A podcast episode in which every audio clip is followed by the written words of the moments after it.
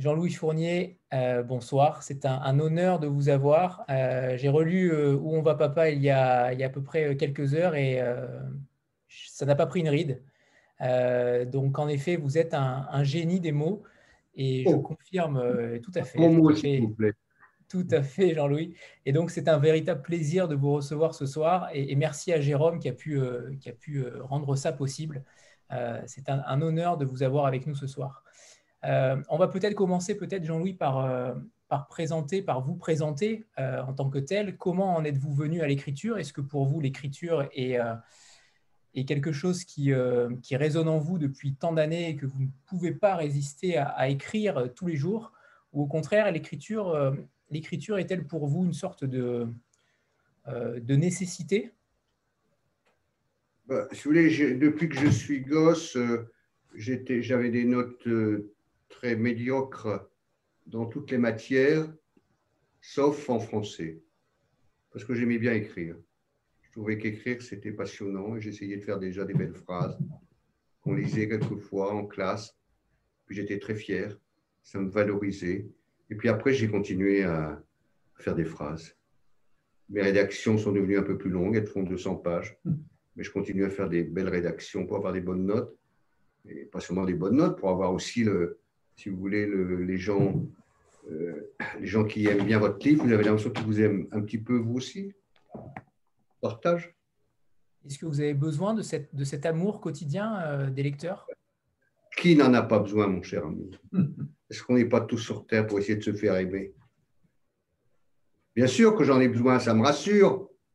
Quand quelqu'un me dit, tu as écrit un bon bouquin, je me dis, tiens, je ne suis pas nul j'ai bien fait de venir sur Terre. Il y a des gens qui me disent, récemment, j'ai reçu une lettre du Canada, une vieille dame qui avait perdu son mari et elle avait lu, euh, elle avait lu Neuf, euh, le livre que j'ai écrit sur la perte de ma femme, et elle m'a dit, Monsieur Fournier, vous m'avez sauvé la vie. Je suis vachement content quand j'entends ça. Je dis, tiens, j'ai bien fait de venir sur Terre. En effet. Euh, alors, vous, revenez avec un, livre sur la cause animale. merci qui, merci mon chien. Euh, pourquoi ce livre? On connaît votre amour pour les animaux, mais justement, pourquoi en avoir, voulu faire une sorte de, plaidoyer euh, sur papier? Parce que, j'avais d'abord fait, j'ai déjà fait un livre qui s'appelle Je vais t'apprendre la politesse, petit con. C'était pour les gosses. C'était leur apprendre la politesse. Parce que je pense que la politesse, c'est vachement important. Que euh, c'est de l'huile dans les rouages de la société c'est très très important. Et les enfants, il ne faut pas qu'ils pensent que la politesse, c'est quelque chose de ridicule. C'est pas ridicule d'être poli. On est plus ridicule quand on est impoli, je pense. Et ça, c'est très très important. Et puis, et, en ayant fait un livre sur le savoir-vivre, je me suis dit, tiens, il y a des. il faut, quand on est gosse, on nous apprend à dire merci tout le temps. Toute la journée, il faut dire merci, merci madame, merci monsieur, merci, merci monsieur l'abbé, merci bon Dieu, merci, enfin tout. Faut dire faut dire merci tout le temps. On dit merci. Et quand on dit pas merci, on se fait engueuler. Et quand on dit merci tout court, on dit merci mon chien, comme si c'était impoli et comme si c'était absurde de dire merci mon chien. Et je me suis dit, c'est pas si absurde que ça de dire merci mon chien. Il y a plein de raisons de dire merci, pas seulement aux chiens, mais aux animaux. Et on ne pense jamais à dire merci aux animaux. Pourtant, Dieu sait qu'il nous amène des tas de choses. Je prends l'exemple, quand une poule pond un œuf, elle est vachement contente, elle est fière. Il y a un type qui arrive, il prend l'œuf, il se casse, il casse l'œuf aussi, et il dit même pas merci ma poule. Ben, je trouve ça pas bien. Je trouve que c'est vachement important. Et moi, je souhaiterais voir un restaurant, par exemple, qui s'appellerait Merci ma poule, et sur le menu, ce serait marqué chaque fois que vous mangez une omelette ou un œuf mollet, vous devez dire Merci ma poule. Ça créerait une ambiance. Voilà, c'est ça, si vous voulez. C'est humoristique, mais ce n'est pas seulement humoristique. Je pense que les animaux rendent grand service à l'humanité par leur beauté, par leur, leur placidité. Ils sont des régulateurs de l'existence. Les gens tout seuls qui s'emmerdent, quand ils ont une bête, leur vie commence à avoir un sens. Quand vous avez un, chat qui a faim le matin, ça vous oblige à vous lever. Il y a des gens qui ne se lèveraient pas, qui resteraient comme ça en disant. C'est des, des, des, personnages qui nous obligent à vivre, à nous inscrire dans la vie. Et puis ils sont tellement beaux, ils sont doux au toucher souvent. C'est vrai que vous disiez euh, que euh, c'est humoristique, mais pas que, mais en effet, tous vos ouvrages euh, traduisent cela, c'est-à-dire que votre humour permet d'aborder des thèmes qui ne sont pas toujours faciles, que ce soit vos enfants, votre femme ou, tout simplement la cause animale, c'est là où vous arrivez à, vous détacher du monde éditorial qui nous entoure avec cet humour-là. Comment comment arrivez-vous justement à, définir cet humour-là sans jamais dépasser des limites indécentes? Bah, Si vous voulez, c'était un peu une chance d'avoir de l'humour, mais en même temps, c'est une espèce de parade à l'insupportable. C'est-à-dire que quand, on a, c'est un antalgique l'humour. C'est une façon de se soigner. Quand, quand ça va mal, l'humour, ça, ça, aide à tenir la tête, la tête hors de l'eau. Et pourquoi j'ai des idées, euh, des idées un peu saugrenues? C'est que j'ai l'impression que j'ai dans ma tête, c'est très mal rangé. C'est un bric-à-brac inimaginable. Et les choses, euh, les, gens sérieux ont des têtes bien rangées, comme leur bureau. Tout est classé. Moi, dans ma tête, rien n'est classé tout est en vrac. C'est un bric-à-brac énorme. Et donc, il se trouve que dans ma tête se trouvent des choses qui ne devraient pas être côte à côte. Je vais vous prendre l'exemple. Par exemple, j'ai fait l'histoire d'un oiseau qui a le vertige. Eh ben, c'est une idée qui m'est venue parce que dans ma tête, l'oiseau, il était à côté de vertige. Ce qui, dans les têtes habituelles, le vertige, il est mis dans les maladies, dans les obsessions, et l'oiseau, il est mis dans les animaux. Moi, tout ça est ensemble. Et le fait que ce soit ensemble, ça me donne des idées j'ai fait un oiseau qui a le vertige. Je trouvais que c'était rigolo, un oiseau qui a le vertige. C'est pas de peau, cela dit, pour un oiseau d'avoir le vertige. Dans, votre dernier roman, d'ailleurs, justement par rapport à ça, euh, le fait que, vos idées soient, entre guillemets, euh, désordonnées, est-ce que c'est pour cela que, votre, que, tout, tous vos livres, ou quasiment tous, ont un format plutôt court, euh, avec justement une force... J'ai peur des gros livres, parce que j'ai l'impression d'être à côté de, d'un monument que je ne vais jamais pouvoir escalader. Je suis à côté des falaises d'Étretat quand je suis à côté d'un gros livre ou dans un grand tunnel dont je ne vais pas réussir à sortir. Je vais rester étouffé dedans et je ne vais pas voir la lumière de l'autre côté. J'aime pas les gros livres. J'aime bien les livres légers. Où on voit clair à travers. Puis j'aime bien, bien ce qui est court. Je trouve qu'actuellement, on est, on est envahi partout. Il y a trop de choses. Il y a, trop de pages dans les livres. Je trouve que j'aime bien la simplicité, j'aime pas le trop. J'ai fait un livre qui s'appelle Trop, parce que le trop, c'est trop. Je me rappelle. Euh, justement, dans celui-ci, euh, vous avez un, dialogue avec, euh, avec votre chat Art déco. pourquoi ce nom déjà? Et justement, pourquoi eh ben, Art déco Pour la bonne raison que les Art déco, quand ils sont apparus, les premières œuvres, ça devait être en 1930 ou 34, oui, enfin dans ces eaux-là, au milieu de. Et les, les, premières, il y a eu des, des, des, toiles, des panneaux qui, étaient, qui utilisaient du blanc et du noir, simplement. C'était assez nouveau d'ailleurs, ça, dans la déco. Et, et, et, ma chatte est blanche avec des taches noires. Donc Art déco, il va comme un go. C'est pour ça qu'elle s'appelle Art déco. Elle est très fière de s'appeler Art déco. Et alors, pourquoi avoir utilisé ce procédé-là de s'adresser à elle? Est-ce que c'est une sorte d'intimité avec elle que vous voulez euh, J'adore faire parler les animaux. Je pense que les animaux ne disent, rien, mais ils n'en pensent pas moins. Je pense qu'ils ont une pensée, qu'il y a quelque chose, et j'aime bien. Et j'ai fait d'ailleurs dans, ma carrière de réalisateur, j'ai écrit des dessins animés. J'ai fait notamment La Noiraude, c'est une vache qui téléphone à son vétérinaire. Je fais un oiseau qui a le vertige. J'aime bien faire parler les bêtes. Je, elles ne parlent pas dans la réalité, mais moi, je, leur invente un langage parce que j'ai l'impression qu'ils ont des choses à nous dire. Ils les disent avec les yeux, ils nous disent avec des attitudes, et pas avec des mots. Est-ce qu'on peut peut-être déjà commencer par, par lire un petit extrait, Jean-Louis? Certes. Certes.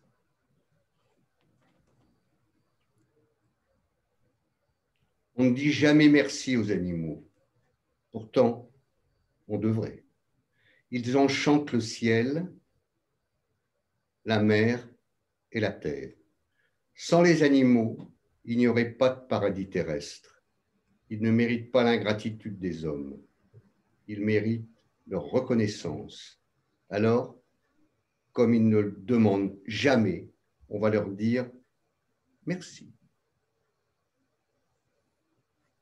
Merci Jean-Louis. Tous les merci qu'on qu leur a jamais dit, tout d'un coup, je vais les envahir avec des merci. Je vais les couvrir de merci. Merci aux oiseaux qui chantent, merci toute cette nature formidable qui nous rend la vie un peu supportable. Dans, l'ouvrage, il, y a beaucoup de citations d'auteurs. Euh, pourquoi ce choix-là? Pourquoi les avoir euh, intégrés au, dialogue avec, euh, avec un Les gens disent des choses intelligentes, j'ai des choses que je pense aussi. J'aime bien les, les, citer. Il y a Kundera, par exemple, qui parle de, de qu'est-ce qu'il y a d'autre dedans? Oui, il y a pas mal de choses.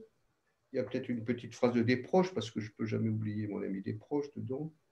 Et j'aime bien mettre des petites phrases comme ça. Je trouve que ça, si vous voulez, ça apprend, ça fait connaître aux gens des auteurs. Il y a Christian Baumin, par exemple, qui est un écrivain tout à fait intéressant. Là, il y a une petite phrase de Christian Bobin. Il y a des gens peut-être qui ne connaissent pas Bobin, mais là, c'est une occasion de, le connaître. George, George Eliot, par exemple, un auteur anglais. Euh, qu'est-ce que j'ai d'autre Oui, j'ai pas mal de choses. J'aime bien mettre des, des, petites citations pas trop longues, mais surtout qu'il y a des citations qui sont très belles. Est-ce que ce sont des influences pour vous à chaque fois? Est-ce que ce sont des auteurs qui ont compté? Un petit peu. C'est des gens qui. Oui, il y en a certains que je ne connais pas très bien, mais ils ont écrit une phrase qui, m'intéresse. Voilà. Une très belle phrase. C'est ça. J'aime bien, les... J'aime bien les petites phrases. Les petites phrases, c'est vachement intéressant. Euh, par rapport au, fait, on en parlait tout à l'heure justement, mais euh, euh, je ferai bien attention aujourd'hui à ne pas prononcer le mot bête pour qualifier un animal. par rapport, hein. Voilà. Donc justement, j'aimerais qu'on en parle justement de, cette, de cet abus de langage. Ben, si vous voulez, j'ai fait une pétition euh, à l'Académie française, aidée par tous les animaux de la Terre qui m'ont soutenu, pour demander à ce qu'on on arrête d'appeler les animaux bêtes. Il y a un truc qui s'éclaire sur l'ordinateur. Il va exploser peut-être? Cette réunion a été mise à niveau par l'animateur. Oui, c'est bon. Bon, voilà. Euh, oui, on parlait des, pétitions.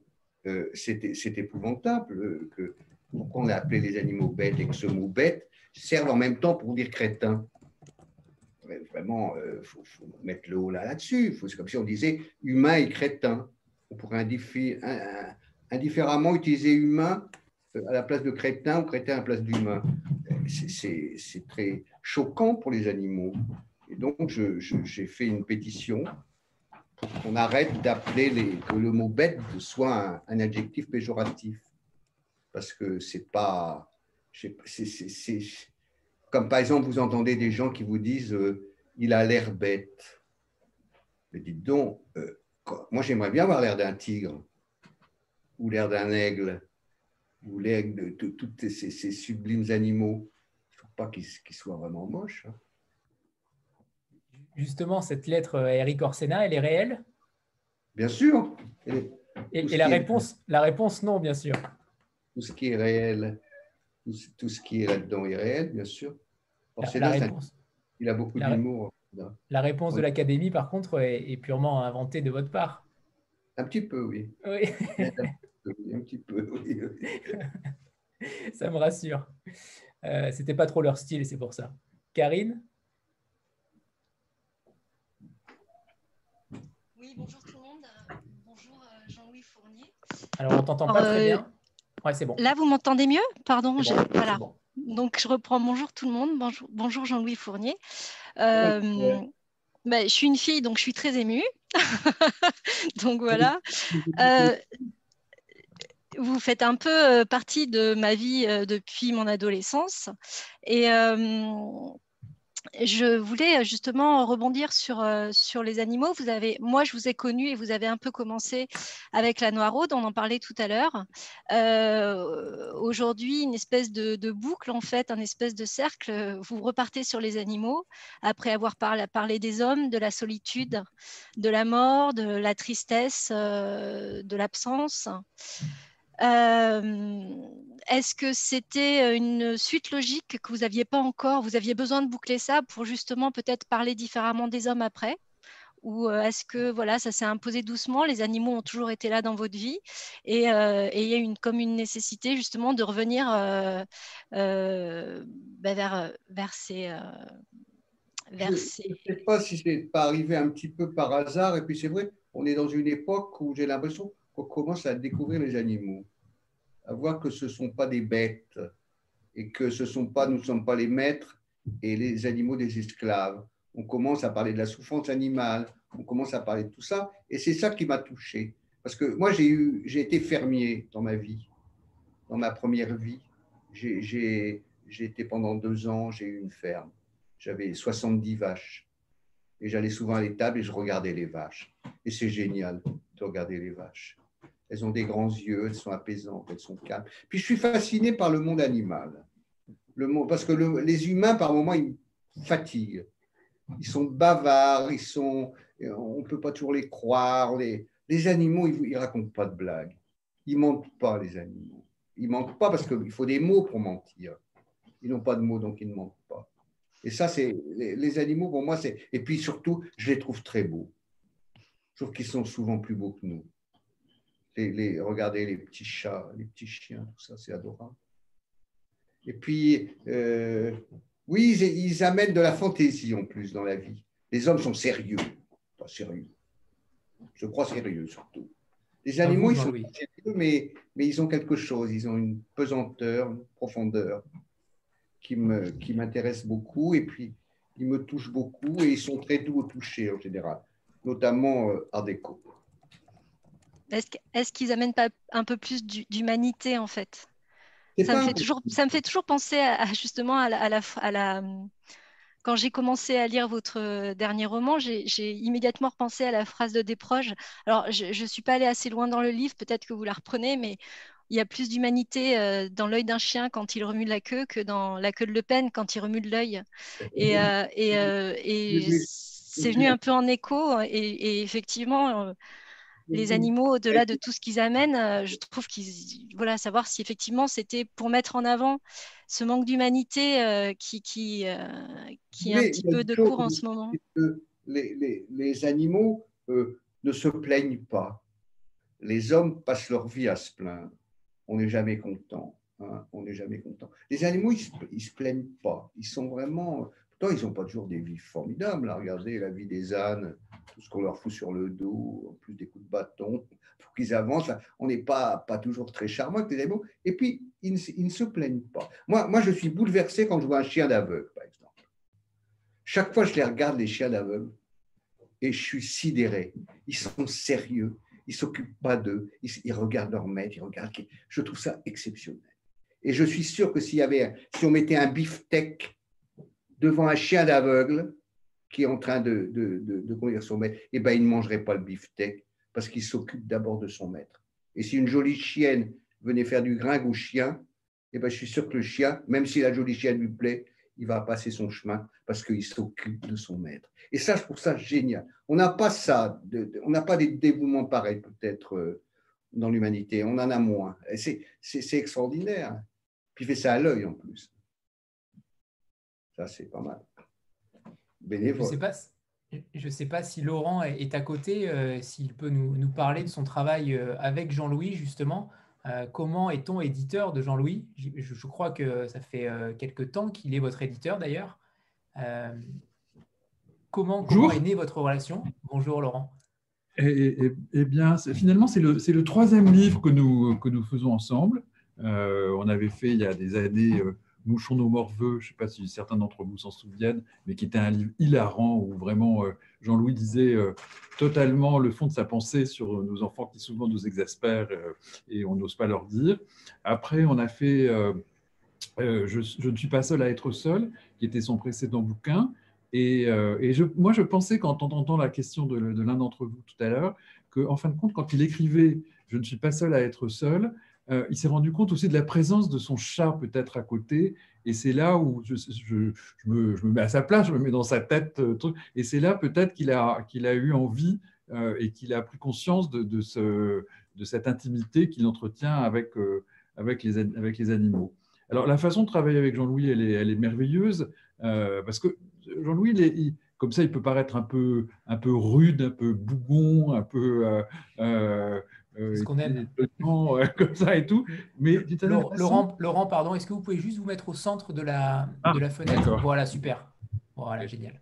Euh, d'une certaine façon, dans, toujours dans son expression, qu'elle soit écrite ou orale, il y a cette espèce de, de fond profond, de tendresse euh, et de vérité dans ce qu'il dit. Je, veux dire que ce qui est merveilleux, c'est qu'on sent que ces mots sont pesés vraiment euh, euh, à, tout instant. Et je ne dirais pas qu'il est économe de ces mots, mais je veux dire, il n'a pas envie de les gâcher, il a envie de les trouver justes, il a envie que les personnes qui l'écoutent soient touchées par la, précision de, ce qu'il raconte et pas la peine de, les gâcher. Et donc, c'est ça qui est merveilleux avec, lui dans son travail, c'est qu'en vérité, il teste un peu sur euh, son éditeur, sur son entourage, sur les gens qui l'aiment et qui l'accompagnent, tous ces mots qui ne sont pas des aphorismes à la Chamfort ou euh, je pas, à la Voltaire, etc., mais qui sont finalement des espèces de, d'éclairs poétiques qui sont euh, finalement le jaillissement de notre tendresse intérieure qui est au fond de nous et que nous, on a du mal à exprimer parce qu'on a moins l'usage des mots, et que lui euh, euh, s'est exprimé de façon euh, merveilleuse et, et, concise. C'est beau d'être concis. Voilà, voilà mon, plaisir de travailler avec lui. Alors, il y a des moments plus difficiles, parce qu'il y a des moments où, là, cette, fois-ci, par exemple, c'était drôle, euh, c'était sur la couverture. Ah non de Dieu, qu'est-ce qu'on s'est euh, opposé sur les couvertures? Et, donc on a essayé plein de choses euh, parce que c'est difficile à illustrer. Et, encore une fois, c'est comme pour le précédent livre d'ailleurs, et comme pour le, encore le précédent, c'est Jean-Louis qui un jour feuilleté un, album d'une dessinatrice et qui est tombé sur ce dessin que vous voyez en couverture. Et soudain, ça tombait juste. Et là encore, ce dessin comment dire, il n'y a pas beaucoup, beaucoup de choses à l'intérieur, mais il est d'une sobriété tellement éloquente qu'elle s'imposait complètement dessus. Donc, euh, merci Jean-Louis d'avoir aussi trouvé la couverture de ton livre. Il va s'énerver hein, qu'on lui dise merci, je pense, qu'on Mais moi, depuis que j'ai lu ton bouquin, euh, que je travaille dessus, vous me direz, donc je l'ai lu assez souvent, euh, j'ai un chien, j'ai tout ça, et, je ne peux pas m'empêcher, j'ai des poules aussi, et je ne peux pas m'empêcher de les remercier à tout instant. Et ma famille me regarde avec euh, stupeur, en me disant qu'il devient complètement taré de remercier tous ces animaux tout le temps. Mais j'en suis moi très heureux de le, faire. Et là encore, j'ai de la reconnaissance qui m'est appris à dire merci, parce que merci, c'est quand même euh, la chose la plus formidable. Je ne sais pas si vous aviez lu le, dernier livre de Delphine de Vigan, Les Gratitudes.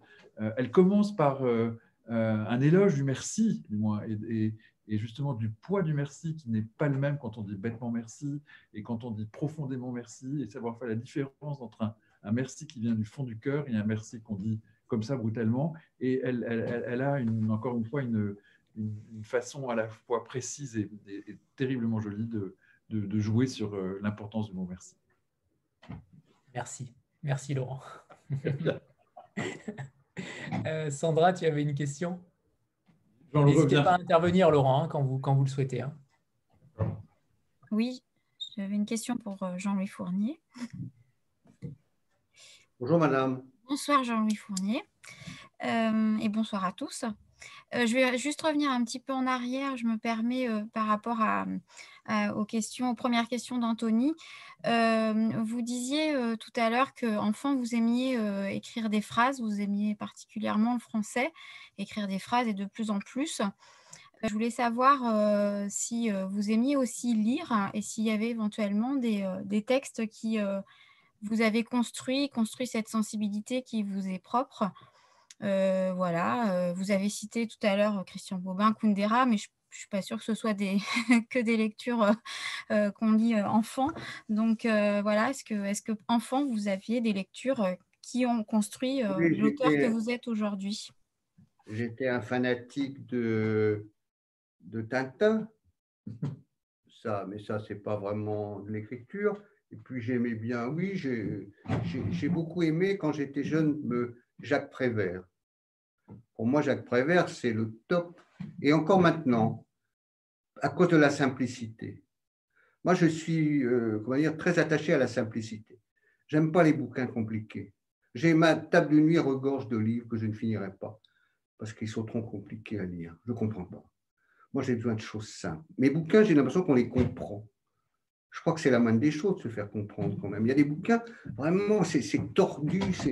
Euh, J'essaie d'être simple. Je crois que c'est simple, c'est pas simpliste. Être simple, c'est vraiment une qualité extraordinaire. C'est de prendre l'essentiel, de ne pas se noyer dans des, dans des flots de mots, dans des trucs comme ça, faire des, choses simples. Mais je ne lis pas beaucoup en même temps. Hein. Je suis pas, je, parce que j'ai toujours peur quand je lis de lire un livre tellement beau que je me dis il faut mieux que j'arrête d'écrire parce que je n'arriverai jamais à faire un si beau livre. Ou alors c'est nul, alors là je continue pas. Donc ça veut dire que j'ai une situation très ambiguë par rapport à la lecture. Je préfère écrire que lire. Et on en est bien ravis.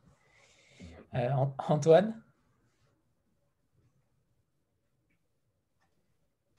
Euh, Bonsoir, Monsieur Fournier. Euh, merci pour tout. Ça, c'est dit. alors, j'avais une question profonde et une question qui est témoin, et j'ai oublié la question profonde. Donc, je, me confonds en excuses, mais je vais directement passer à la seconde. voilà, je, suis un, grand fan de la Noiraude. Toute ma famille est, est, fan de la Noiraude. Et une question me taraude depuis longtemps. Euh, alors, pour celles et ceux qui ne connaissent pas, hein, c'est une vache hypochondriaque qui appelle son docteur. Hein, c'est ça, le docteur la rassure. Mais systématiquement, on passe par la secrétaire qui est particulièrement rêche au téléphone. J'aurais souhaité que vous m'en disiez plus sur la, personne qui faisait la secrétaire, c'est-à-dire qui disait rituellement Ne quittez pas, je vous le passe à chaque épisode. Est-ce que vous avez quelque chose à nous dire sur cette secrétaire qui est la une héroïne euh, mésestimée de, de la Noiraude C'était la monteuse du film. Et comme euh, on a, vous savez, les budgets sont toujours revu à la baisse et qu'on n'allait pas faire un cacheton de comédien pour dire euh, ne quittez pas, je vous le passe. Elle l'a fait, elle l'a merveilleusement fait, et à tel point qu'elle est encore maintenant, euh, les gens qui se souviennent de la Noiraude se souviennent de, de, de, sa voix, et je la connais toujours. Elle s'appelle Dominique, c'est une grande amie. Dominique, bah, écoutez, euh, vous, lui passerez le, bonjour et, des remerciements. Euh, très flatté d'avoir été retenu comme ça, parce que ça fait 30 ans cette histoire. Vous avez de la mémoire. Oh, bah, non, je, crois même que c'était plus parce qu'il y, a, il y a 30 ans, j'écoutais du rock'n'roll. Et, enfin bon, bref. Non, non, ça fait plutôt euh, plus, plus, de 40 ans, je pense. Il y a plus de 40 ans? Oui, oui. Entre les deux. Est-ce que la question profonde t'est revenue, Antoine, ou pas? Non, mais pour l'instant, je me contenterai de celle-là. Merci infiniment. Ok. euh, Taël, c'est à toi. Euh, bonsoir Jean-Louis Fournier, euh, je vais être très classique. Merci euh, infiniment pour, pour, cette rencontre. moi, j'avais une question sur l'animal dans lequel vous aimeriez être réincarné. Est-ce que ce serait la vache, un chat ou un autre animal? Ce serait un chat. Demandez-moi pourquoi. Voilà. pour être caressé. voilà. Et ronronner. Non, oui, je crois que j'aimerais bien un chat parce que je suis entouré de. J'avais pensé à un moment être, euh, je connais un tigre, mais bon, je n'ai pas envie de terminer en carpette dans une chambre de milliardaire. Euh, qu'est-ce que j'avais pensé aussi? Peut-être un, oiseau, évidemment, ça c'est la grande, la grande nostalgie des hommes, c'est de ne pas voler, être, un oiseau. Oui, chat, chat, ça, je crois. Et pourtant, tu fais l'éloge du ver de terre. Ah, le ver de terre, oui, ça c'est le ver de terre. Non, j'aimerais pas être ver de terre, honnêtement. Non, non, non, non, non. non. Karine? Bonsoir, Monsieur Fournier, bonsoir à tous. Alors, je voulais déjà rebondir euh, sur les chiens guides, puisque j'ai un oncle qui est aveugle et sa femme aussi. Et euh, le même chien? Pardon? Ils ont le même chien? Oui. oui, Ah, ils ont le même Ah bon Parce qu'en fait, c'est plus euh, mon oncle euh, qui, qui, en fait, il guide plus mon oncle. Et en fait, ça m'a fait penser à une anecdote. c'est qu'à chaque fois que c'est une chienne, à chaque fois qu'elle a son harnais, effectivement, elle fait tout le travail, etc. Dès qu'on lui enlève son harnais, c'est elle pique les tartes, etc., qui, qui refroidissent sur les bords de fenêtre, elle fait plein de bêtises. Harnais, travail, pas harnais, c'est fini le travail. Oui, mais ça, on me l'a déjà dit, ça. Les animaux qui sont parfaits dans leur office de guide, quand euh, tout d'un coup ils retirent leur casquette de guide, là, ils font des folies. Bah, ils se écoutez, c'est un peu normal. Bah oui. Il faut leur en vouloir. C'est ce qui est touchant d'ailleurs. Ils savent à quel moment ils doivent travailler. Oui, ils, se forcent donc à être euh, raisonnables parce que dans le fond, ils ont une espèce de folie. Les animaux, ils ont tous une folie en eux. On le voit bien, ils sont, ils, sont pas sérieux, ils sont capables de faire. Moi, je vois, par exemple, je regarde mon chat, par exemple, euh, quelquefois, je la vois, elle, elle fixe quelque chose que je ne vois pas. D'ailleurs, je prétends que les animaux voient des choses que nous ne voyons pas. Quelquefois, je la vois, elle regarde. Moi, je regarde aussi. Et puis, tout d'un coup, euh, il y a une mouche qui passe. Et elle était très préoccupée de ce qu'elle regardait. Elle ne regarde plus la chose, elle va, s'amuser que la mouche. Puis après, ils sont comme ça, ils sont très fantaisistes, ils ont plein de fantaisie. C'est ça que j'aime bien chez eux. Je voulais aussi vous dire que j'avais été très touchée par euh, votre livre que j'ai terminé hier, puisque ben, ce que vous avez exprimé, euh, ce sont des choses que je ressens, sauf que je ne sais pas aussi bien le dire que vous. Je me suis toujours excusée euh, si je bousculais mon chien, j'ai toujours dit merci, etc. Mais la question que j'avais concerne, je l'ai depuis que j'ai lu votre, votre livre précédent. Je ne suis pas seule à être seule. J'ai envie depuis un an de vous demander comment allez-vous, Monsieur Fournier? Ah ben ça, euh, comme le temps, pluvieux, variable. Il fait beau, il fait pas beau, c'est tout. Comme tout le monde, vous voulez on va bien, on va mal. Euh, euh, c'est très difficile de vivre. C'est une tâche absolument extraordinairement dure. Et puis, il n'y a pas que des roses sur les bords des chemins.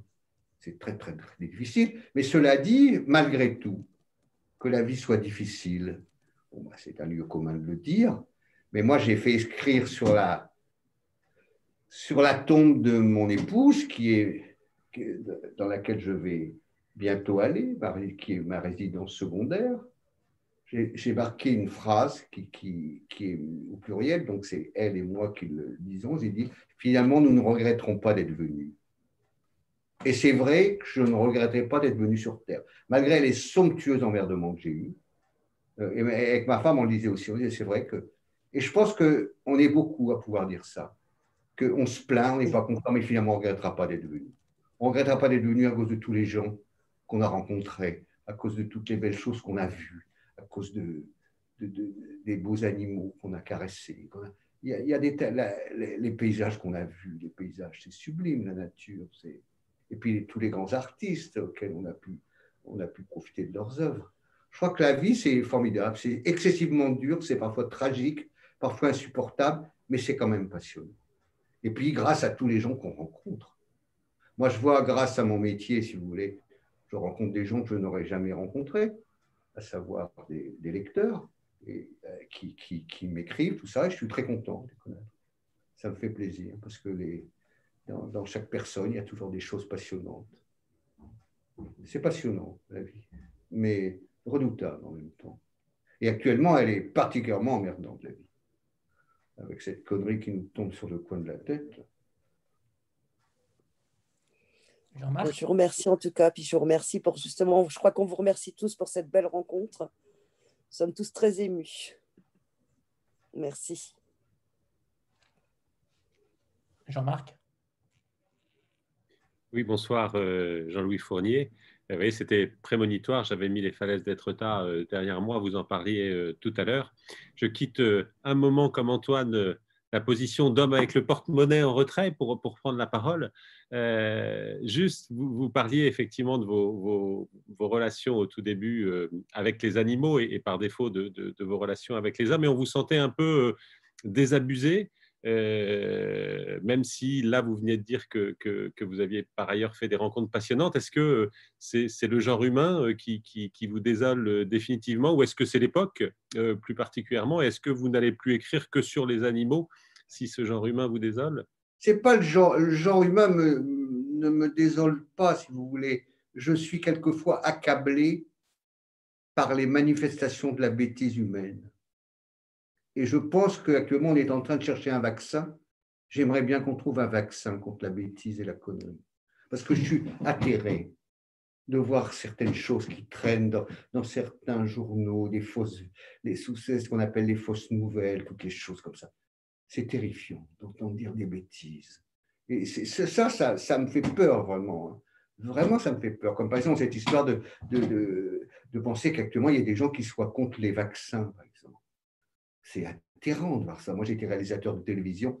J'ai été faire des, des, euh, aux Indes, euh, filmer des, des, équipes de médecins bénévoles qui, qui vaccinent les enfants contre la diphtérie, contre tous ces trucs-là. Et puis tout d'un coup, il y a des gens qui disent les vaccins, c'est dangereux, les vaccins, c'est une chance pour l'humanité, quand on sait le nombre de gens qui, qui, sont, qui ont été sauvés grâce à diphtérie, tétanos, euh, énormément de choses. C'est ça, c'est tout d'un coup, c'est la bêtise qui m'accable. Et en même temps, euh, vous qui avez euh, fréquenté et de très près des proches, c'est pas nouveau. Lui-même, à son époque, pourfendait à longueur d'émissions et de, aujourd'hui la bêtise humaine de son époque. Donc, il était indigné il était indigné, parce que c'est vrai que la bêtise, c'est terrible. C'est que. Et, puis en général, euh, les gens qui sont bêtes pensent être certainement intelligents, c'est-à-dire n'ont aucun doute. Aucun doute. Ils ne se disent pas, tiens, peut-être que, peut-être que, parce qu'il y a beaucoup de questions avec lesquelles on peut répondre, peut-être. Peut-être que. Eux, ils sont péremptoires. Ils ont tort, mais ils s'enfoncent. Moi, j'ai très peur, ça me fait vraiment très peur, la bêtise. Honnêtement. Mais...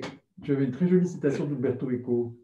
Ah bah oui, par exemple, euh, dire, Umberto Eco dit une chose euh, intéressante. Il dit que les hommes ont toujours dit des bêtises. Et, et, il dit, mais avant, les bêtises, on les disait à l'heure de l'apéritif, à midi, au café. Euh, et, et, ces bêtises s'évanouissaient, elles étaient évanescentes. Elles partaient avec la fumée du tabac et les, vapeurs de l'alcool. Mais maintenant, avec les réseaux sociaux, les bêtises sont imprimées et elles durent. Et ça, c'est terrible. Ça, c'est embêtant de faire durer les bêtises. Avant, vous voyez, des bêtises, des bêtises, c'est pas bien grave. Maintenant, les bêtises, on, peut les lire dans, dans, des journaux, on peut les voir. C'est ça qui me fait peur. Très peur. Mais cela dit, je veux vous rassurer, j'aime beaucoup de genre humain. Vous, je vous aime bien, voyez-vous. Je ne vous connais pas, mais vous avez une tête sympa. Il y a un verre avec lui. Mais euh, si vous voulez, euh, euh, oui, je pense que les, gens sont, tout à fait émouvants. ils sont. Bon, quand, je parle de mon amour des animaux, c'est une chose, mais bien évidemment que les êtres humains, mes frères humains, m'aident à vivre aussi. Énormément. Moi, j'ai besoin des autres, comme tout le monde, on a besoin des autres pour vivre. pour devenir moins bête, par exemple. Euh, les, gens intelligents qui, écrivent, eh ben, ils permettent aux autres de devenir un peu moins bêtes. C'est vachement important. Mais justement, vous allez encore écrire sur, sur, sur les gens et sur l'époque alors? Parce que vous avez des choses à dire, manifestement.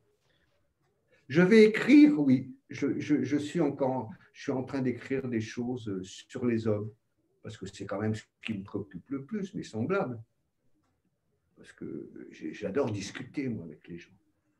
Et donc, et puis écrire, écrire des choses sur, comme par exemple, j'ai fait un livre sur la solitude, c'était passionnant de voir comment était vécue la solitude, qu'on avait besoin des autres, que les autres, c'était excessivement important. Que même s'ils ne disaient pas des choses extraordinaires, quand on est en train de parler avec quelqu'un, on est obligé de mettre à l'épreuve ses idées. Et c'est là qu'on voit si nos idées sont bonnes. Les autres, c'est vraiment important. Quand on fait quelque chose, moi je vois pour mes bouquins, par exemple, si vous voulez, c'est, c'est les autres qui me disent que mes bouquins sont bien. Moi-même, je ne je, sais pas. Et c'est les lecteurs qui me disent euh, j'ai bien aimé votre bouquin. Tiens, je me dis ah bah donc c'est que c'est bien. Malgré toutes ces années, vous doutez encore, Jean-Louis? Bah oui, de plus en plus. C'est comme les le mec qui a sauté mille fois en parachute il a toujours la peur de se casser la gueule, encore plus à la millième, vu qu'il dit j'ai fait 900 sans jamais me casser la gueule, je vais peut-être tomber. Et oui, on a toujours ce, risque-là. Et puis surtout, euh, le fait de dire oh ben Fournier, il est fini. il est vieux maintenant, il est fini. Fournier est éternel. J'espère, non, ne me souhaitez pas ça. Parce que, sans façon. Isabelle? Bonsoir Monsieur Fournier, bonsoir à, tous. Alors moi je suis très impressionnée, hein. je, suis très émue aussi euh, par tout ce que vous dites et, par euh, vos mots. Euh, alors, je vous confirme juste qu'on est une équipe formidable et on est devenu une espèce de grande famille. Donc, ça, c'est vraiment, c'est vraiment chouette et c'est grâce à Anthony. Donc, je lui rends un petit hommage au passage. Et, moi, ma question, c'était vous nous avez dit tout à l'heure qu'il y avait plein d'idées qui n'avaient rien à voir entre elles, qui se bousculaient dans votre tête. Donc, on pourrait dire presque des, du coup, des associations d'idées un peu saugrenues par moment. Est-ce que, euh, est que ça suffit à nourrir vos romans ou est-ce que du coup, pour un roman comme celui-ci où vous faites en plus beaucoup de citations, est-ce que vous êtes allé les chercher? Est-ce que vous avez fait des recherches ou est-ce que ce sont des choses qui vous sont revenues euh, par rapport à, vos lectures ou à des choses que vous, avez, connaissiez euh, d'emblée Voilà. Est-ce que vous faites beaucoup de recherches? Est-ce que Alors, les, vous avez complètement raison quand vous avez utilisé le mot saugrenu. C'est les associations d'idées saugrenues euh, c'est un peu comme les collages surréalistes. C'est deux choses qui n'avaient pas à être ensemble et qui sont ensemble. Euh, euh, bon, ça, c'est simplement dans une partie des, choses que j'ai écrites. C'est bon, c'est valable pour l'oiseau qui a le vertige, par exemple. Mais le reste, non, le reste, je, regarde les autres vivre autour de moi et j'essaie de. Quand, quand j'ai fait le bouquin sur la solitude, par exemple, j'ai essayé d'analyser ce qu'est-ce que c'était la solitude est-ce que finalement c'est bien ou c'est mal la solitude? Je crois que finalement c'est bien et c'est mal comme tout. C'est bien et c'est mal. Mais euh, chaque fois, j'essaie de de, de, voir un peu comment, comment je vis moi et comment vivent mes semblables. Essayer de comprendre, essayer de comprendre les, grands problèmes de, notre existence, de, notre panique de, la mort, par exemple, toutes ces choses-là qui traînent partout. et ça, c'est très passionnant. Et de voir que suivant les gens, c'est très différent. Essayez de, de faire des modes d'emploi de la vie un peu. Comment on arrive à vivre quand il vous arrive des tuiles énormes. Comment l'humour, ça peut vous aider à supporter les plus grandes vacheries de la Terre. Ça, c'est. Moi, je sais, vous savez ce que je vais écrire, moi, sur mon, sur mon tombeau. Euh, il a déjà écrit, finalement, nous n'avons pas d'être venus. Mais et après, je me suis dit, je vais mettre, comment dire, j'ai passé mon temps à essayer, à essayer de rire de mes malheurs. Et je crois que vraiment, c'est ça. Et je dis à tout le monde, riez donc de vos malheurs, parce que vous aurez toujours l'occasion de rire, parce que les malheurs, vous en aurez tout le temps. Et je pense que c'est une chance énorme, ça, de pouvoir rire de ces malheurs. C'est inimaginable. Pleurer de ces malheurs, ma foi, ça, ne fait pas beaucoup avancer les choses, mais rire de ses malheurs. Ça fabrique des choses extraordinaires. Regardez, tous les grands humoristes, ce pas des gens très gais. Hein. Regardez la tête de Woody Allen, regardez le, Buster Keaton, ils sont sinistres. C'est des mecs sinistres. Des proches n'étaient pas un rigolo de fin de, fin de banquet. Hein. Il était très angoissé. Bedos, c'était pareil. On allait en vacances ensemble. Vous êtes sûr que c'est des gars qui traînent un sacré sac d'inquiétude, des choses comme ça. Et c'est le rire qui leur permet de volatiliser toutes ces choses-là. Et ça, c'est formidable. Le rire, c'est comme la pyrolyse dans un four. Vous savez, la pyrolyse, vous savez ce que c'est? On, monte la température, euh, je sais pas, à 300 degrés et ça brûle toutes les cochonneries. Le rire, c'est ça. C'est une pyrolyse. Ça nettoie tout. Alors, moi, je vous avais découvert avec euh, Où on va, papa Et alors là, c'est la quintessence de ce que vous êtes en train de. Tout à fait. Oui, c'est sûr. Là, c'est l'exemple comme quoi euh, on peut rire de tout. Et, j'ai envie de dire, euh, il faut surtout rire de ce qui est insupportable. Rire de ce qui est drôle, ma foi, c'est d'une grande banalité. Mais, mais rire de l'insupportable, c'est formidable parce que c'est une façon un peu de tenir la tête hors de l'eau. Moi, c'est fondant. Voyez-vous? Oui, oui. Alors moi, juste pour la petite euh, histoire, mais il y a une phrase que je reprends souvent quand euh, je trouve que quelqu'un est vraiment... Euh, je, dis, mais il a de la paille dans la tête, parce que c'est une phrase que j'avais retenue et que j'avais trouvée absolument magnifique dans ce... ah oui, et c'était notre... C'était la dame qui s'occupait de mes enfants. Je l'ai entendue une fois, elle était dans la pièce à côté, puis elle était en train de leur dire, mais vous avez de la paille dans la tête. J'ai trouvé ça génial. Après, je lui ai dit Qu'est-ce que vous racontez là? Elle était Vous avez écouté Je lui ai dit Mais c'est superbe. Elle est passée à la postérité d'ailleurs. parce que Voilà. Franck? Ou Jennifer, je crois que c'est Franck. Eh, le micro n'est pas allumé. Eh oui, c'était moi. C'est bon. Bonsoir. Oui, j'aurais voulu savoir euh, quel regard portez-vous sur euh, euh, l'évolution de, de l'humour dans les médias ou dans, dans, dans, ce qui, se pratique? Est-ce que vous, il y a des oh qualités là là. Oh là là. En fait. Oh là là. Mon Dieu. Je lance dans la piste. Oh, moi, je sais pas, là, vraiment, moi, j'étais nourri avec euh, Bedos, des proches, tous ces gens-là. Maintenant, je ne m'y retrouve pas tellement dans l'humour actuel, je je, je, sais pas, je, suis un peu perdu, honnêtement. Je ne suis pas peut-être pas très bon juge. Bon, il y a des gens que je trouve formidables. Je, notamment une fille, là, Blanche Gardin. Ça vous dit quelque chose? Oui, oui, elle est très drôle. Ah, elle est très, très, très euh, et puis, ah, j'ai pas dans la tête, mais actuellement, je trouve que les humoristes sont sont un petit peu. Vous voulez, euh, moi j'ai travaillé beaucoup avec des, enfin, oui, avec des humoristes comme réalisateurs de télévision, et j'ai remarqué que les humoristes, c'était pas des gens, c'est pas des gens très gais au fond d'eux-mêmes. C'est pas des gens qui rigolent tout le temps. Euh, ils rient justement pour euh, pour ne pas pleurer. Et, j'ai l'impression que maintenant, les, il y a des humoristes qui roulent un peu des mécaniques ils se disent, tiens, moi je suis drôle, je suis marrant, je suis le marrant, je suis marrant, je vais faire rigoler tout le monde. Un humoriste, c'est toujours un, type qui a peur de ne pas faire rire. Et donc, il est vachement angoissé. Mais le mec qui vient sur scène et qui est sûr qu'il va faire rire les gens, celui-là, il est beaucoup moins marrant. Les gens inquiets sont toujours plus intéressants, de toute façon. Les, les, mecs sur deux, tout ça. Et maintenant, il y a, il y a une espèce d'arrogance chez certains humoristes qui me gêne, parce qu'ils sont un petit peu sur deux. J'aime bien les gens qui ont la trouille. Cela, regardez euh, Woody Allen, il, il a la tête du mec qui a la trouille. Tout le temps, ils sont toujours la trouille. Oui, donc, je, je puis c'est toujours, euh, vous savez, c'est la nostalgie aussi, moi, des gens que j'ai connus par rapport à ceux que je ne connais pas maintenant. Mais je vois certains, quelquefois, je, regarde à la télévision certains humoristes actuels, puis je suis un peu sidéré, qui s'appellent humoristes. Parce que, vous êtes on est d'accord. voilà. On est, on est pas je pensais qu'on manquait de hauteur de vue, mais on va pas On est d'accord avec vous. voilà. Vous êtes d'accord avec moi? Ah, oui, ah, un peu. Je pensais qu'il n'y avait pas de qualité de rire. Euh, oui.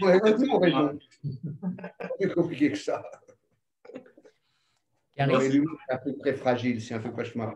C'est plus grave qu'on que ce qu'on imagine c'est un truc qui, nous aide à vivre. Je crois que c'est vraiment un truc très important et il faut qu'il soit de qualité. Il faut que ce soit bien écrit, il ne faut pas que ce soit n'importe quoi. Que ce soit très. Des proches, je me souviens, ils reprenaient, ils changeaient les mots. C'était vraiment. C'était de l'orfèvrerie. Hein. C'est ça, j'aime bien, je trouve que c'est important. Maintenant, j'ai peur qu'il y ait un peu une espèce de laisser aller dans, le. Il y, a, il y, a, des gens, si vous voulez, au niveau de l'humour, il y a des gens, par exemple, qui vous font rire, mais on n'est pas très fiers d'avoir ri. On rit parce que, bon, ils ont atteint des, trucs euh, élémentaires, mais il y a d'autres, par exemple, on n'est pas gêné de rire. Moi, je me souviens, j'ai enregistré les, les, les, les, émissions de, des proches de ces spectacles au, au Théâtre Fontaine et dans différents endroits. Et je me souviens que quand je voyais tous ces gens qui riaient de la même chose, c'était une humanité qui me rassurait. Je me disais, tiens, tous ces gens rient de la même chose il y a quelque chose entre eux de très fort. Karine? Oui, pardon. Euh, bah, vous parliez d'orfèvrerie. Je voudrais savoir si euh, vous avez des rituels d'écriture.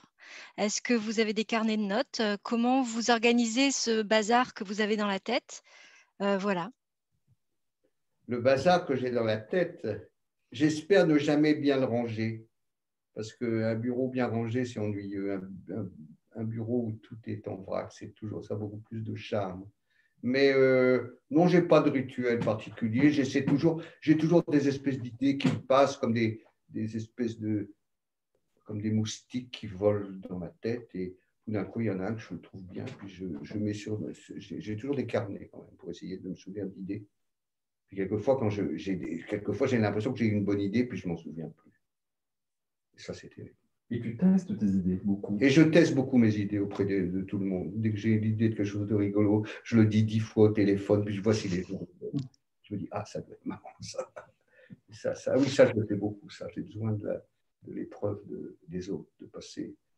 Ça, je le fais souvent au téléphone. Je raconte tout le temps toutes les conneries qui, m'arrivent, euh, euh, que j'ai envie de dire. Non, mais je fais un deux, c'est que quand je suis.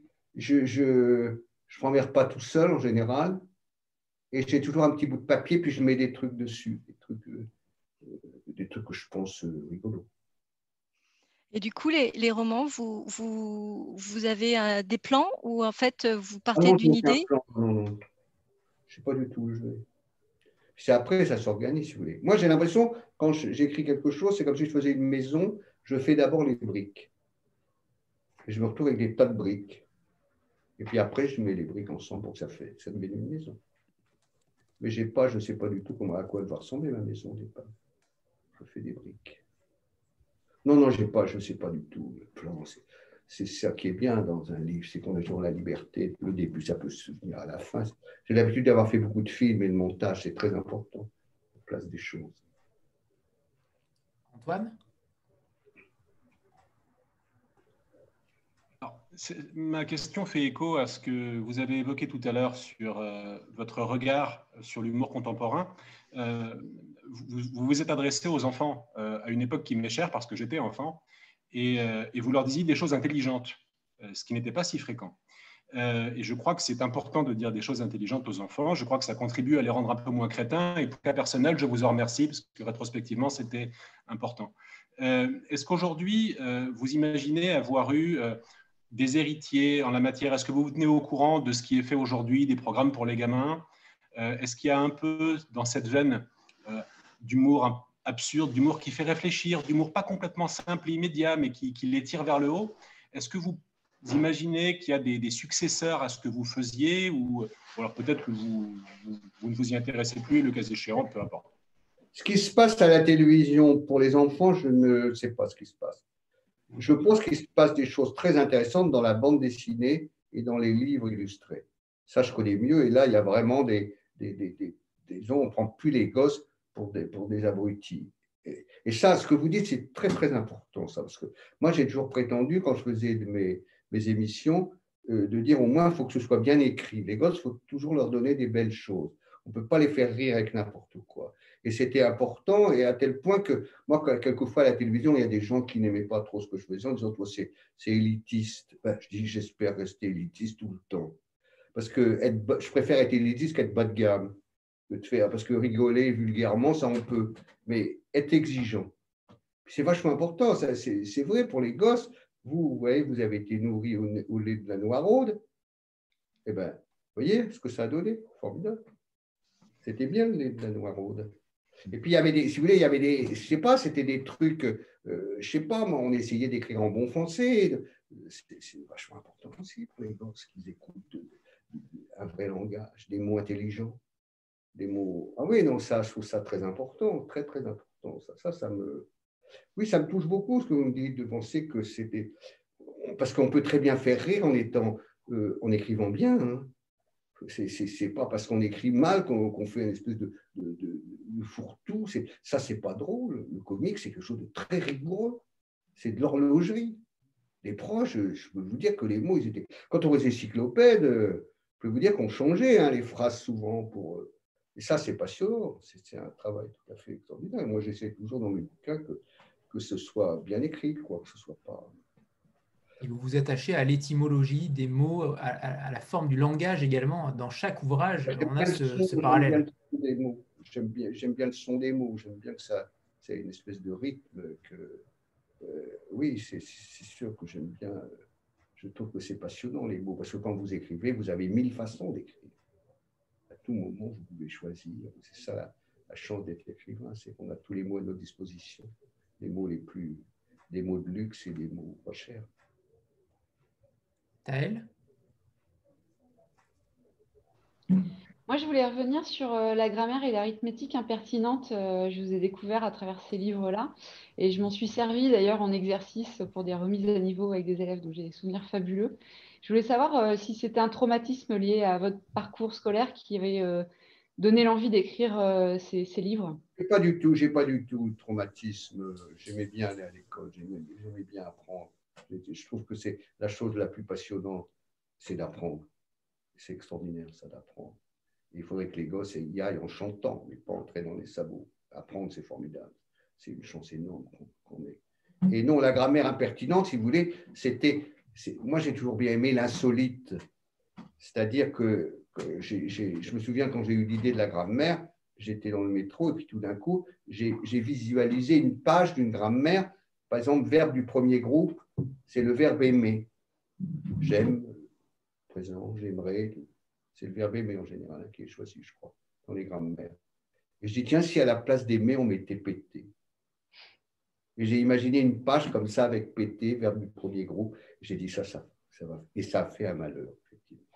Moi, après, quelquefois, je me suis retrouvé dans le métro avec des gosses, et puis j'avais ma grand-mère et je leur ai fait conjuguer le subjonctif imparfait du verbe péter. De pétasse, que nous pétassions, que nous pétassions, que pétasse. Et ben, je leur apprenais de la grammaire en les faisant rire et sans, et sans dire des choses. Euh, et ça, j'ai trouvé que c'était intéressant comme idée. D'ailleurs, ça a eu un succès formidable. on en parle encore, c'est des choses qui ont 30 ans. La grammaire impertinente, elle a 30 ans. non, attendez, elle était de. Oui, si. Euh, de ces années-là. Hein. Comment 92, oui. Ouais, 92, je crois, le premier. En 92, j'ai fait la grammaire impertinente, et puis après, j'ai fait l'arithmétique impertinente. Et ça, c'était formidable. Je suis... Euh, puis après, j'ai fait, je vais t'apprendre la politesse. Savoir vivre avec les, avec les autres. Ah non, j'étais. Dernier... Pardon. Dans, dans, le dernier livre, euh, Jean-Louis, euh, il y a un rapport particulier avec la forme épistolaire. quel rapport entretenez-vous avec ce, avec ce style-là? J'aime bien utiliser les lettres. J'aime bien, parce que j'aime bien écrire. J'aime bien écrire même des, des, des, choses folles, tout ça. Je trouve que c'est toujours euh, je me souviens récemment, j'ai eu un problème avec la SNCF parce que j'avais pas, j'ai eu une, contredanse. Euh, j'étais dans la cour des départs, gare du Nord, et j'ai eu une contredanse que je n'ai pas payée. Et puis donc, c'est devenu un truc important. Puis un jour, on m'a envoyé un mot en disant euh, si, vous, si vous ne payez pas, vous allez être, je sais pas, puni, avoir une amende et tout ça. Et je leur ai envoyé une lettre en disant mais je veux être puni parce que ce que j'ai fait, c'est vraiment odieux. J'ai stationné dans la cour des, des, départs, et ça, je promets de ne plus jamais le faire. Je sais que j'encours la, peine capitale. Alors, simplement, je vous vais demander un, petit, un dernier petit caprice. Je, je souhaiterais être déchiqueté par le Paris-Lille. Eh ben, j'ai envoyé la lettre et je n'ai plus aucune poursuite. Je pense qu'ils ont rigolé. Je l'ai repris dans un problème de maths, d'ailleurs, euh, déchiqueté par le Paris-Lille. Et non, j'aime bien, j'aime bien écrire, j'aime bien, j'aime bien faire des lettres. Dans la vie, j'en fais pas tellement, mais je, je trouve que c'est. Oui, j'aime bien faire des lettres. Ça met un recul entre le destinataire et l'expéditeur. Il y a aussi un rapport euh, par rapport à notre alimentation euh, dans le livre, euh, et notamment sur notre façon de, consommer également. Est-ce que c'est -ce c'est quelque chose qui compte pour vous? Est-ce est -ce que c'est un engagement particulier qui vous tient à cœur? Je sais pas, non, c'est pas. Euh, j'adore, euh, bien bouffer. J'adore les, choses simples. Encore une fois, les choses simples mais très, de, bonne qualité. Je trouve que c'est. Euh, non, mais j'ai pas une folie. Non, non, je, ne suis pas, je suis pas obsédé par. J'aime, non. Je, non, ça fait pas partie de mes, mes, mes préoccupations. tu manges de la viande? Ah, je mange de la viande, bien évidemment. Et je remercie après, j'envoie une lettre au bœuf dont j'ai mangé la côte pour lui dire Vous avez été merveilleux, votre côte était délicieuse. Bravo. Elle était juste musclée comme il fallait. Vous avez fait du sport, c'est bien. Voyez-vous? Mais il n'empêche que moi, ce que j'essaie de dire dans ce livre-là, ça, ça fait hurler certaines personnes, c'est qu'on peut très bien aimer les bêtes et les manger. C'est deux choses différentes. Ce qui est terrible, c'est la souffrance animale. C'est la souffrance animale. Ça, c'est un truc intolérable. Mais, mais tu es une bête qui est arrivée à maturité pour la manger, ma foi, elle meurt. Nous aussi, les hommes, on va mourir. Hein, bon, c'est pas, c'est peut-être pas le pire. Il faut que les conditions d'ailleurs de, l'abattage, tout ça, soient. Là, il y a des choses à revoir, parce que ça, c'est sûr que ce n'est pas très bon. Hein. Maintenant, on va faire des choses d'ailleurs beaucoup mieux, je pense. On est en train. Les, hommes sont quand même parfois pas trop mal. on essaie un peu d'améliorer. Le monde le mot parfois qui. Le mot parfois est important. Parfois. Parfois, il y a des choses, il y a des initiatives euh, qui sont pas mal. Écoutez, j'ai regardé euh, euh, récemment à la télévision Arte une, une, émission sur les.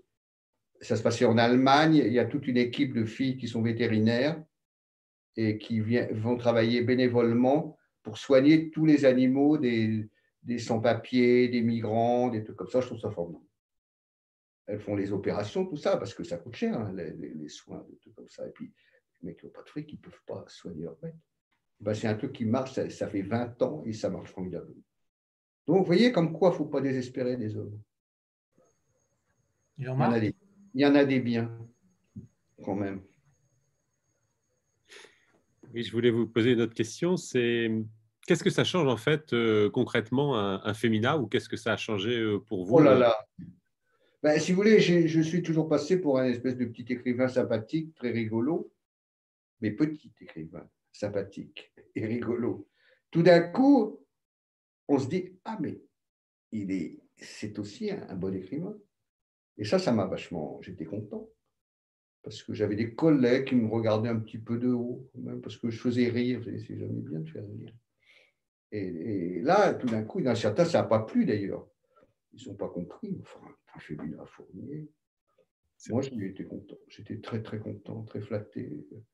C'est un super grand écart. J'ai, pardon, j'ai regardé le nom de ceux qui l'avaient eu avant moi. Marguerite Yourcenar, Antoine de Saint-Exupéry, euh, Romain Roland, enfin vraiment des noms. Euh, j'ai dit, je rentre là-dedans. Je n'y croyais pas, ça me paraissait démon. Non, j'étais très très fier. Très très fier, très content. C'est un superbe grand écart quand même de passer de la Noiraude au Fémina, qu'il l'eût cru. Oui, mais c'est ça qui est bien. J'étais content de ça. J'étais vraiment. Euh, ah non, c'était un, grand bonheur quand on, a ce genre de choses. Surtout Fémina, c'est des femmes qui l'ont pris. Et vous savez bien que les femmes, elles sont moins bêtes que nous. Et être choisi par les femmes, c'est ce qu'il y a de mieux. Elles m'ont donné une bonne note à ma rédaction. Jean-Louis, est-ce qu'on peut lire peut-être un deuxième extrait, si vous voulez bien?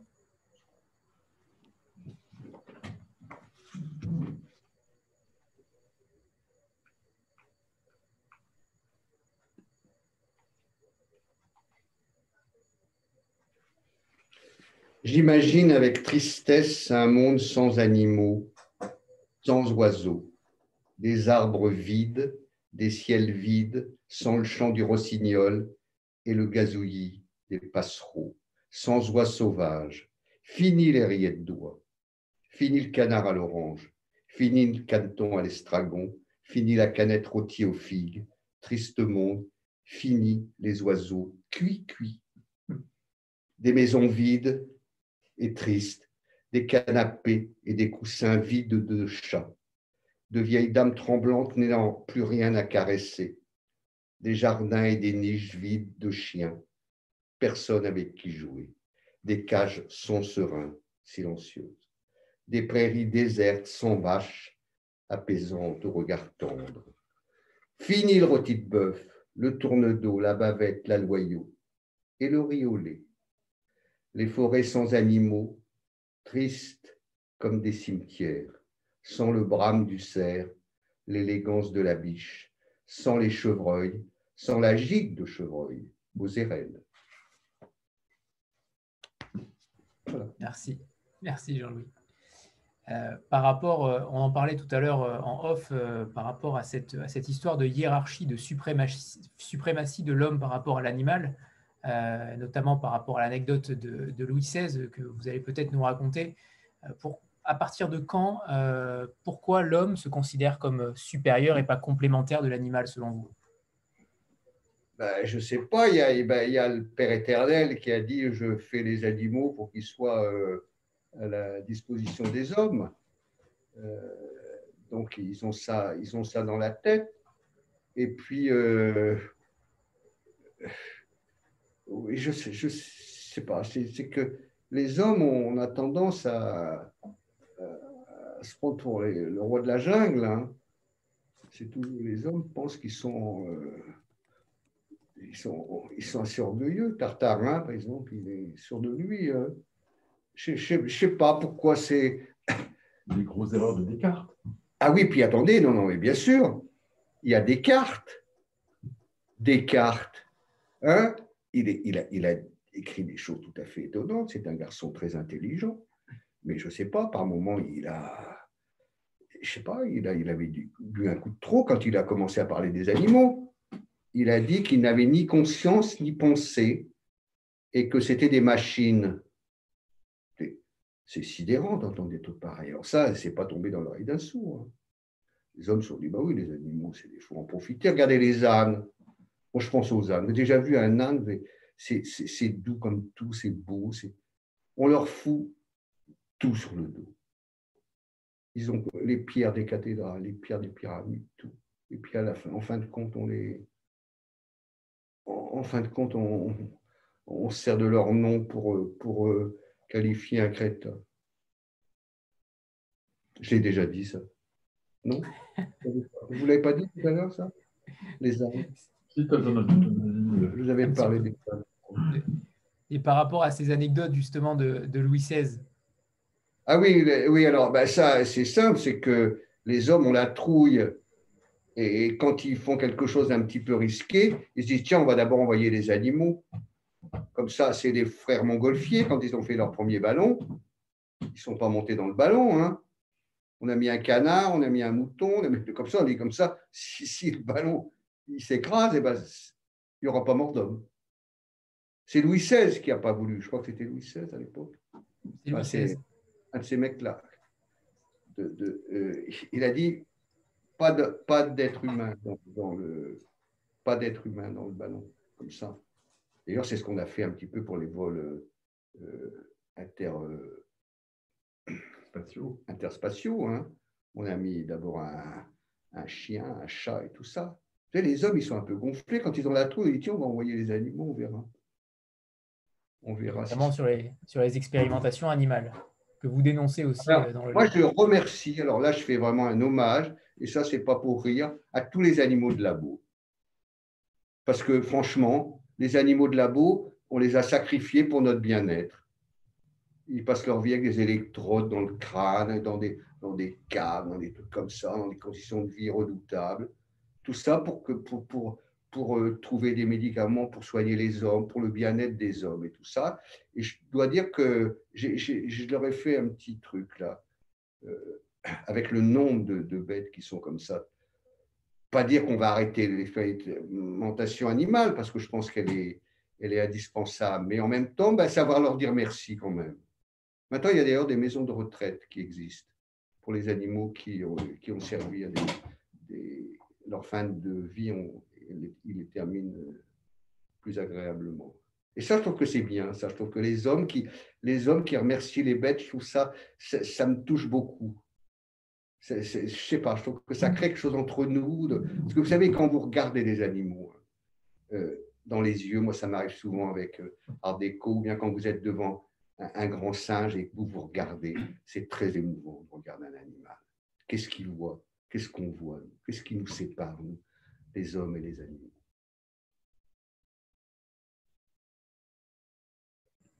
Merci Jean-Louis. Antoine? On va. On n'est pas très, très loin du café du commerce, mais pour faire euh, référence à Umberto Eco comme tout à l'heure, mais euh, il me semble que dans certaines cultures, on remercie les animaux qu'on va manger. Euh, il me semble avoir entendu des histoires d'Indiens dans ce goût-là ou ce, genre de choses les bouddhistes, vous avez raison. Mm. C'est vrai. Et je trouve ça très touchant. Je trouve ça. Euh, oui, je trouve ça touchant. Non, ce n'est pas le café du commerce. Je ne pense pas. Puis moi, le fait de dire merci, mais merci à un animal, je trouve ça tout à fait étonnant. ça me. Et, je sais pas, je trouve, ça, pas mal, parce qu'on est une grande famille, finalement, d'êtres vivants. Hein. Il y en a qui marchent sur leurs deux pattes, il y en a d'autres qui marchent pas, mais on est une grande famille ensemble.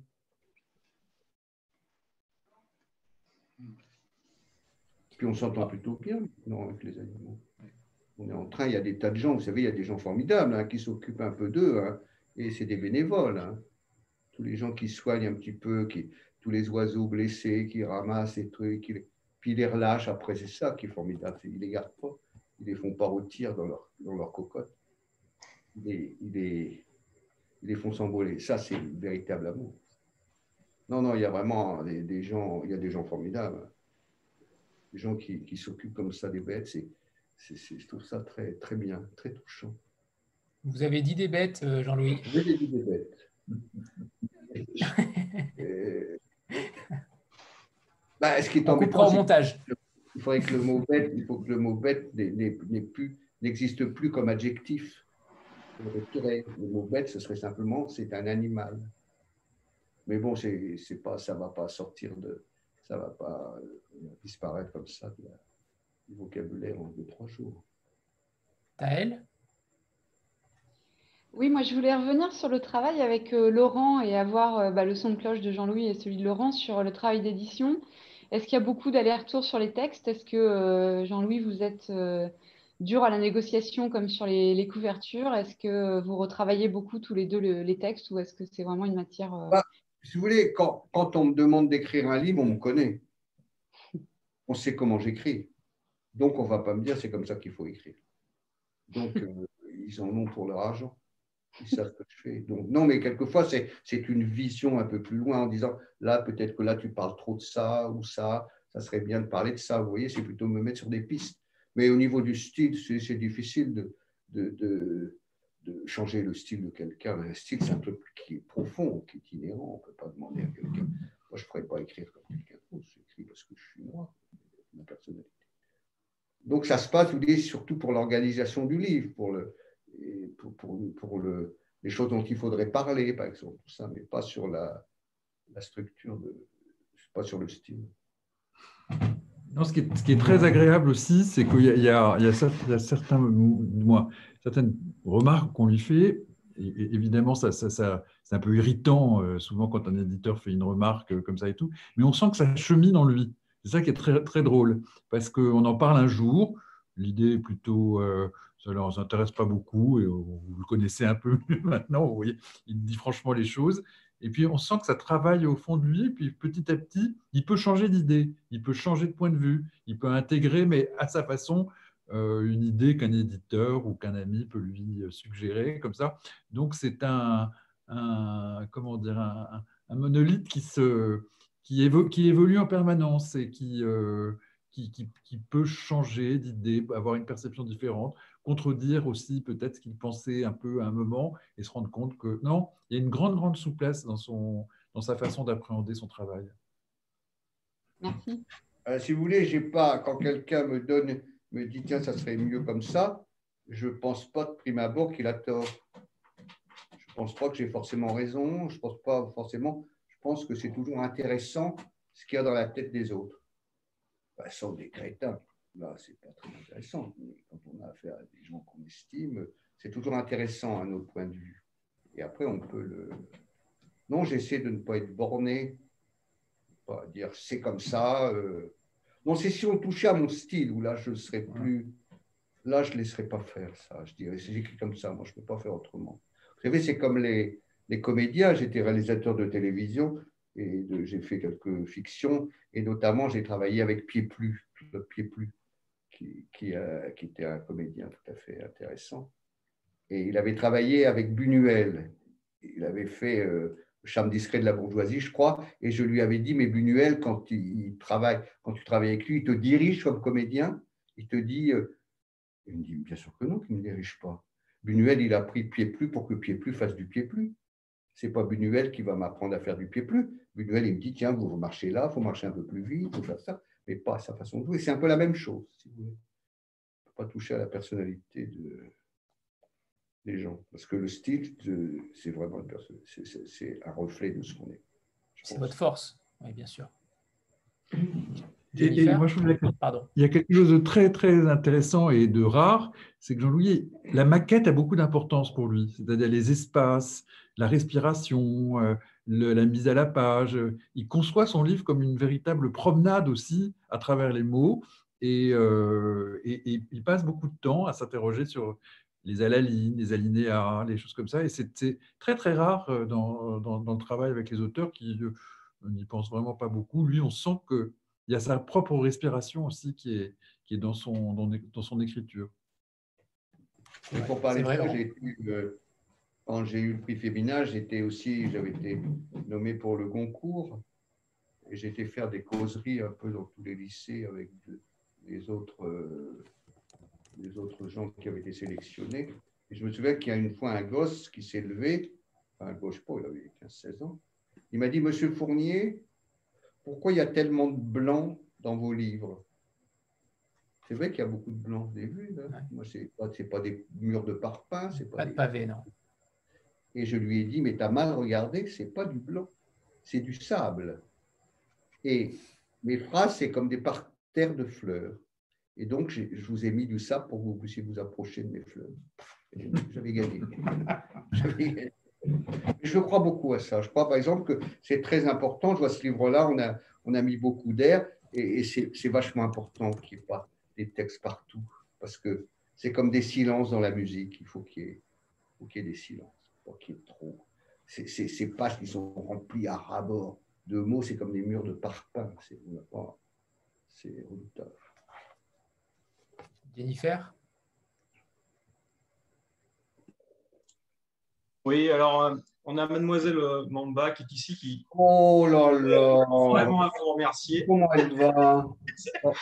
Ouais, on peut pas. Et, euh, et, sinon, en fait, elle était venue avec une question tout à fait sérieuse quand même.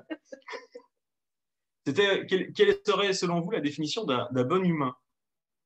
Un bon humain? Oui. Aïe, aïe, aïe, le mot bon un bon humain? C'est. Ou un bon maître, Brel, ça lui suffirait. Un bon maître? Oui, ah ben, un bon maître, si vous voulez, c'est quelqu'un qui, qui, respecte sa personnalité, qui ne va pas essayer de terroriser en disant faut faire ça, faut faire ça, faut faire ça. Et puis qui va aussi, moi par exemple, il y a, quelquefois des reportages sur les, des milliardaires américaines qui, qui euh, euh, ils ont un maître d'hôtel pour leurs chiens, un coiffeur, euh, il, met un smoking pour aller au concert, euh, et puis qu'il l'embrasse tout le temps. Ça, c'est pas aimer les animaux, ça. C'est en faire des faux hommes, c'est en faire des faux enfants. Et ça, j'aime pas ça du tout. Je, trouve qu'un animal, il a sa dignité. C'est pas un homme. Et bon, et c'est pas un homme. Et c'est forcément moins bien. Et c'est ça ce qui nous intéresse chez eux. C'est leur différence avec nous. C'est qu'ils sont tout à fait différents. Ils sont pas pareils. Et ça, a beaucoup de charme, je trouve. Il ne faut pas en faire des, succès d'années d'hommes, d'enfants et tout ça pour prendre. Moi, je vois, par exemple, quelquefois, ça me gêne, les gens qui disent c'est mon petit bébé, c'est mon petit machin. Non, c'est pas un bébé, un chien. Tu veux pas alors, si, si personne n'a plus de questions, on va, pas, on va faire une petite interview, euh, Jean-Louis, très courte, hein, bien sûr, euh, c'est une interview fin de phrase. Donc, je vous donne le début et vous la finissez comme vous le souhaitez, comme, comme ça vient. D'accord. Si je devais qualifier mon roman. Si je devais qualifier mon roman Oui. C'est ça la question Oui, vous finissez la phrase, oui. Si je qualifie un roman, c'est une déclaration, déclaration d'amour aux animaux. si je devais m'exiler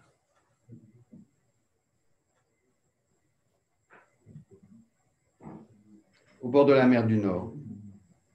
On n'a pas parlé d'ailleurs de cet ouvrage euh, Dictionnaire amoureux du Nord. Non. Ça, a beaucoup compté pour vous? Bah, C'est mon pays. Hein. Oui, j'ai beaucoup aimé le faire.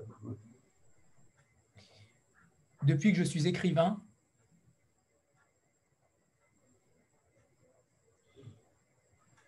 Ben, je, suis très content. J'ai beaucoup de chance. J'ai beaucoup de chance d'être lu. Pas tout d'écrire, c'est bien d'être lu aussi. Si j'obtiens le prix Goncourt Ah ben je serais. Ayant le féminin, c'est un peu difficile, mais why not? Ben, Je dis, j'accepterai. Je le refuse. Certains, certains ont refusé. Ah, alors on accepte ou pas? Bah, Moi, je ne refuserai pas. Alors. Ah ben non, euh, non. Je regrette de.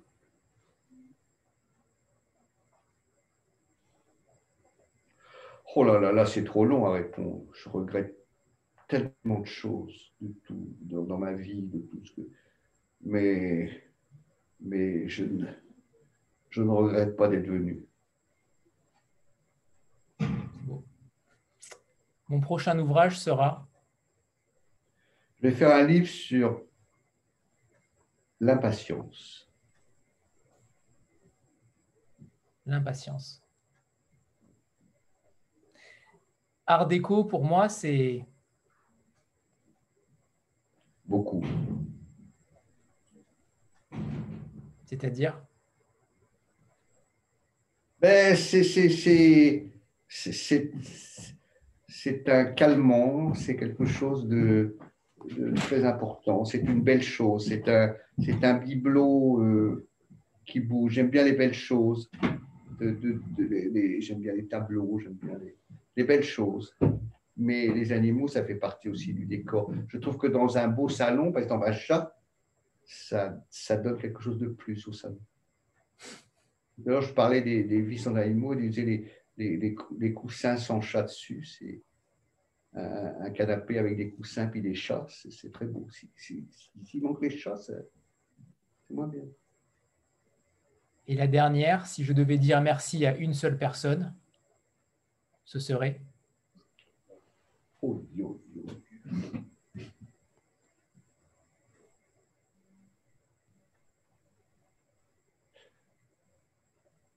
Ce serait peut-être à, ma femme que j'ai perdue, hélas parce qu'elle m'a vraiment...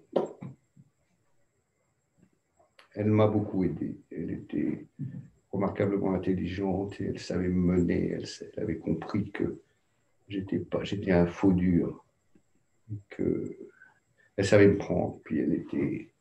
Elle avait des qualités humaines exceptionnelles que je n'avais pas. Elle avait toutes les qualités, j'avais tous les défauts et on était très complémentaires. Merci Jean-Louis. Euh, il est temps de, vous remercier Jean-Louis pour, euh, pour, cette rencontre euh, forte en émotion pour nous. Merci infiniment à, Jérôme, merci à, Laurent et, à vous Jean-Louis. c'était une, rencontre, à mon sens, c'était un petit cadeau que, Jérôme me faisait. Alors merci. en tant que grand admirateur de votre œuvre, c'est un, honneur de, vous avoir reçu et, et, de vous avoir rencontré, même à distance. Euh, c'était un plaisir euh, absolu. Alors merci à tous et, euh, peut-être à bientôt Jean-Louis pour le prochain. Oui, une photo, pardon. on a pour habitude de faire une petite photo de groupe. Ne bougez pas. Une photo de, vous De tout le monde, de vous aussi Jean-Louis.